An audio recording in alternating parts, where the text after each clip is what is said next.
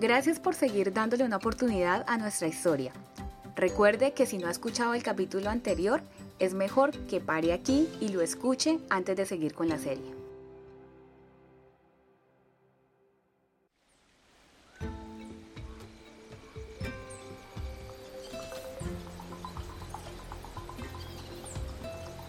Esto es El Caraño, una serie sonora que explora el improbable éxito de un colegio en medio de la exuberante y estigmatizada manifa colombiana.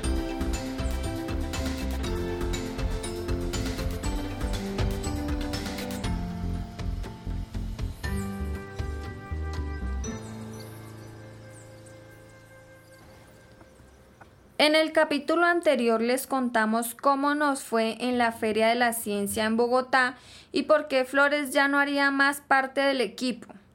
Ahora les contaremos cómo es que desde el Caraño estábamos resueltos a aportarle al mundo con nuestro invento.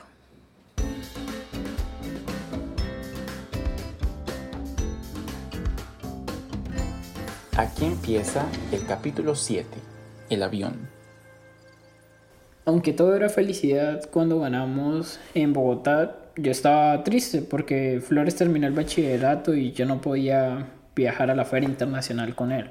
Pues la sensación que yo tuve en ese momento fue de mucha alegría, pues de saber que el proyecto iba a salir adelante, de que ya pues se iba a reconocer internacionalmente, ¿no?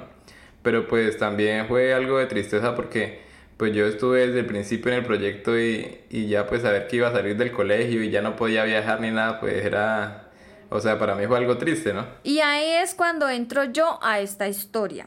Flores no podía ir al evento internacional porque se había graduado y eso lo inhabilitaba. Pero como pasa con los buenos equipos, teníamos que seguir.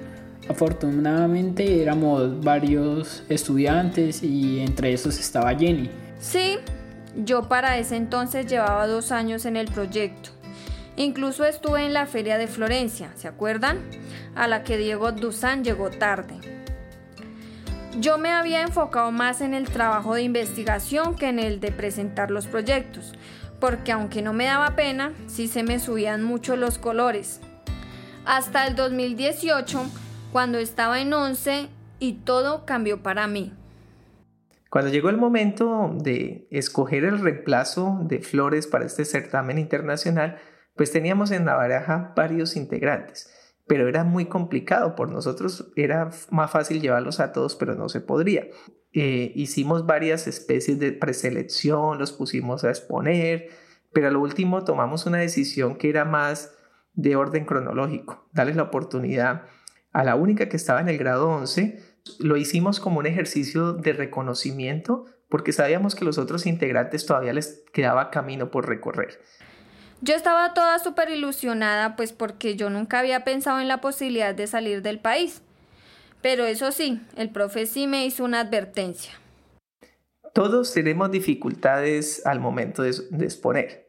Y pues Jenny tenía una muy compleja que era olvidar términos técnicos y demás cuestiones que podrían ser fundamentales al momento de exponer. Por lo tanto, yo le dije, ya en un tono muy serio, que si quería acompañarnos en este proceso, tendría que olvidarse de, de pasmarse por pena y tendría que memorizar esos conceptos para que tuviese más fluidez al momento de exponer esos temas. A mí eso de la memoria me daba como durito pero empecé a dar lo mejor de mí y nos empezamos a preparar con mi compañero Diego. Pues ya lo que venía era acomodar el proyecto, mejorar la exposición, arreglar los dispositivos y ya para irnos a la internacional a darlo todo allá. Para ese entonces ya estaba funcionando la pinza que medía la clorofila, pero nos faltaba calibrarla para que fuera más precisa y la calibración solo es posible por medio de la programación, que lamentablemente no es uno de mis fuertes. Cuando llegamos a ese punto que nos tocaba calibrar y darle más precisión al medidor de clorofila, ahí yo entré en el esfumato, podríamos llamarlo así. Pero gracias a Dios existen los amigos. Entonces comencé a tocar puertas, incluso a alumnos, y por ahí apareció un gran amigo que se llama Omar. Y Omar, muy astutamente decidió eh, tomar la programación del agrómetro, hacer una modificación en los códigos y lo más grandioso, cuando ya él nos entregó el proceso y conectamos todo eso, eso era como haber descubierto la luz o el fuego o algo por el estilo. Con la pinza calibrada todo estaba casi listo para irnos a Brasil. Pero yo tenía un problema. No tenía los recursos suficientes. La invitación incluía los pasajes y el hotel, pero tenía que cubrir otros gastos por mi cuenta. Claro, muchos de nosotros les colaboramos en esa parte porque uno tiene en cuenta quiénes son y pues uno sabe exactamente que pues son los estudiantes y que no tienen pues la manera de, de pagar todos los costos y que pues para venir nomás a Florencia eso es un lío. Ahora imagínese para ir a otro país. Entonces uno es muy consciente de eso y hubo bastante colaboración. Fue muy bonito recibir todo el apoyo. Con ese dinero pude sacar mi pasaporte y quedé lista para el viaje. Llegué a las 6 de la mañana al aeropuerto de Florencia. Ese día mi compañero Diego sí llegó muy puntual. Yo estaba súper nerviosa porque era la primera vez que viajaba en avión. Iniciamos nuestro vuelo 8646 con destino a la ciudad de Bogotá. El tiempo de vuelo será de una hora 10 minutos aproximadamente. Cuando despegó, sentí como un vacío en el estómago terrible.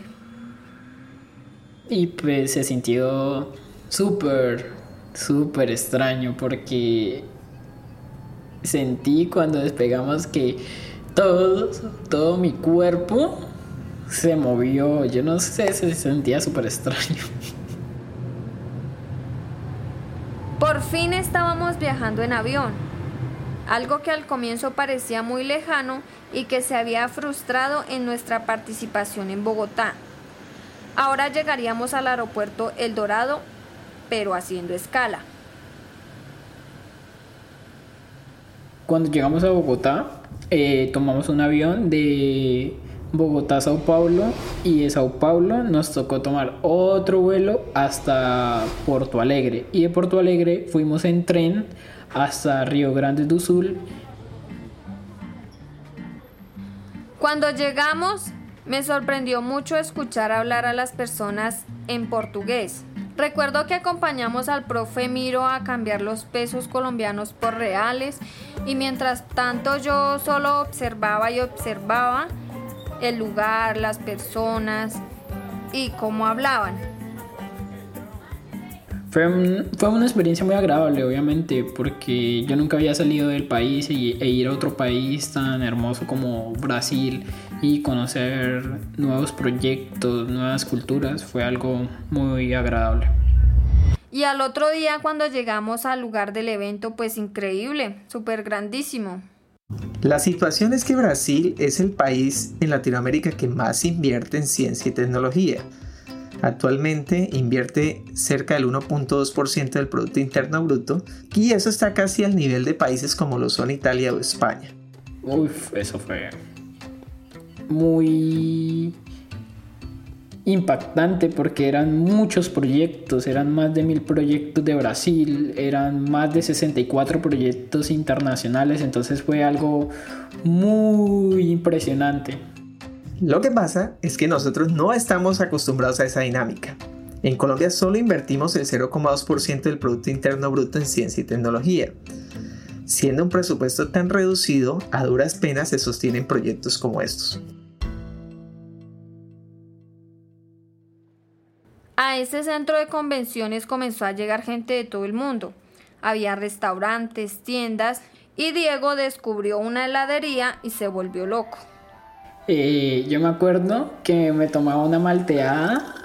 Eh, no era solo una, eran dos o tres en el día, pero es que eran deliciosas, muy, muy, muy ricas.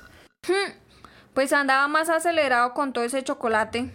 Ah, y también me acuerdo que hubo un intercambio cultural. Cada equipo llevaba algún detalle que fuera característico de su país y en un momento nos dieron como el tiempito para que pudiéramos socializar e intercambiar detalles. Al finalizar el horario de exposición, los organizadores siempre dedicaron un espacio para hacer una especie de integración y pues era muy valioso y yo creo que era muy significativo porque era el momento de los souvenirs, de, de intercambiar detalles con los demás miembros de los otros países, de las otras delegaciones. Y por allá me encontré con unos filipinos, tuve oportunidad de tomar fotos con brasileños, mexicanos e incluso paraguayos. Mejor dicho, yo estaba súper dichosa. Hasta que llegó el momento de la exposición. Ya teníamos un stand que nos habían asignado. Eh, una particularidad de estas ferias es que no son como las ferias en Colombia, son ferias que se manejan en un formato eh, ya más de, de póster, entonces no se puede tener material natural físico en, las mesas y eso dificulta mucho la exposición, más que todo porque nosotros acá en Colombia, si vamos a hablar de gallina, ponemos una gallina en la mesa. Allá toca llevar la imagen de la gallina y hablar sobre la imagen. Entonces, para poder comunicarnos con la gente que veíamos allí, teníamos una chica que les hablaba en el idioma de ellos. O sea, iba traduciendo lo que nosotros decíamos. Eh, buenas tardes, mi nombre es Jenny Tapiero. Venimos de Colombia, del Caquetá. Nuestro proyecto eh, se trata de trabajar con el campo. Partíamos de una problemática que era que los jóvenes se estaban yendo para la ciudad que porque el campo no era muy productivo, muy sostenible, entonces ellos preferían la ciudad. Con nuestro proyecto buscamos una agricultura de precisión. Para eso detectamos algunas variables, las cuales pues no se podían medir. Fue chévere ver que a pesar de no hablar el mismo idioma, la gente se interesaba y le llamaba la atención. Y era muy llamativo porque todos estaban tratando de resolver problemas de, los entornos cercanos, de las ciudades, de, de minorías ahí dentro de las ciudades. Y nosotros teníamos un problema que era un problema que es mundial, el problema de la agricultura en el mundo, de cómo se ha perdido la tecnificación, de cómo esto ha generado dificultades en los procesos de desarrollo de los países. Y entonces cuando llegaba alguien que conocía el tema, era bastante digamos, satisfactorio ver este tipo de investigaciones. Y pues ahí sí ya le correspondía a los muchachos venderles o no esa idea. Después de eso, pues estábamos muy nerviosos esperando el resultado. Y no éramos solo nosotros. En el colegio había mucha expectativa. Pues nosotros teníamos la plena confianza de que les iba a ir muy bien. Pero aún así siempre existía como como el sustico, como los nervios, y uno queda ahí como, como a la espera de, de, de esos resultados o de saber al menos cómo les fue, cómo se sienten. El día de la ceremonia y la entrega de los resultados, eso era como usted irse a presentar a los premios Oscar o a los Grammy Latinos. Nos tocaba ir en traje de gala, bien vestidos, con corbatica y todo. Y pues eso era chévere. Yo no tenía ropa muy elegante, pero logré resolverlo y me puse una blusa formal, un pantalón negro y unos tacones. En realidad nunca había estado en una gala de esas. Fue un evento muy bonito y elegante. Y como era internacional, había muchísima gente. Pero digamos que no logramos quedar en el podio, quedamos en el cuarto lugar. Eh, nos dieron una distinción, las distinciones se los daban a proyectos que ellos eh, reconocía como proyectos muy innovadores y muy, digamos, importantes. Yo, yo, yo lloré ese día que nos dijeron porque pues yo quería ganar, porque todo ese esfuerzo, todo lo que habíamos pasado acá, lo duro que fue todo acá para ir allá y que no hubiésemos podido ganar fue algo muy triste. Próximo capítulo les contaremos el desenlace de esta aventura y de nuestra vida como estudiantes en el Caraño. Somos agromáticos de la Manigua y esto es el Caraño. Gracias por escucharnos.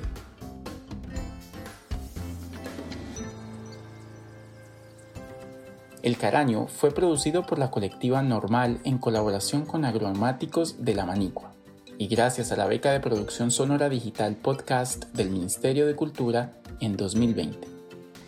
En este capítulo contamos con la narración de Jenny Tapiero. A ustedes, gracias por escucharnos y recuerden que pueden visitar nuestra página web www.podcastelcarano.com.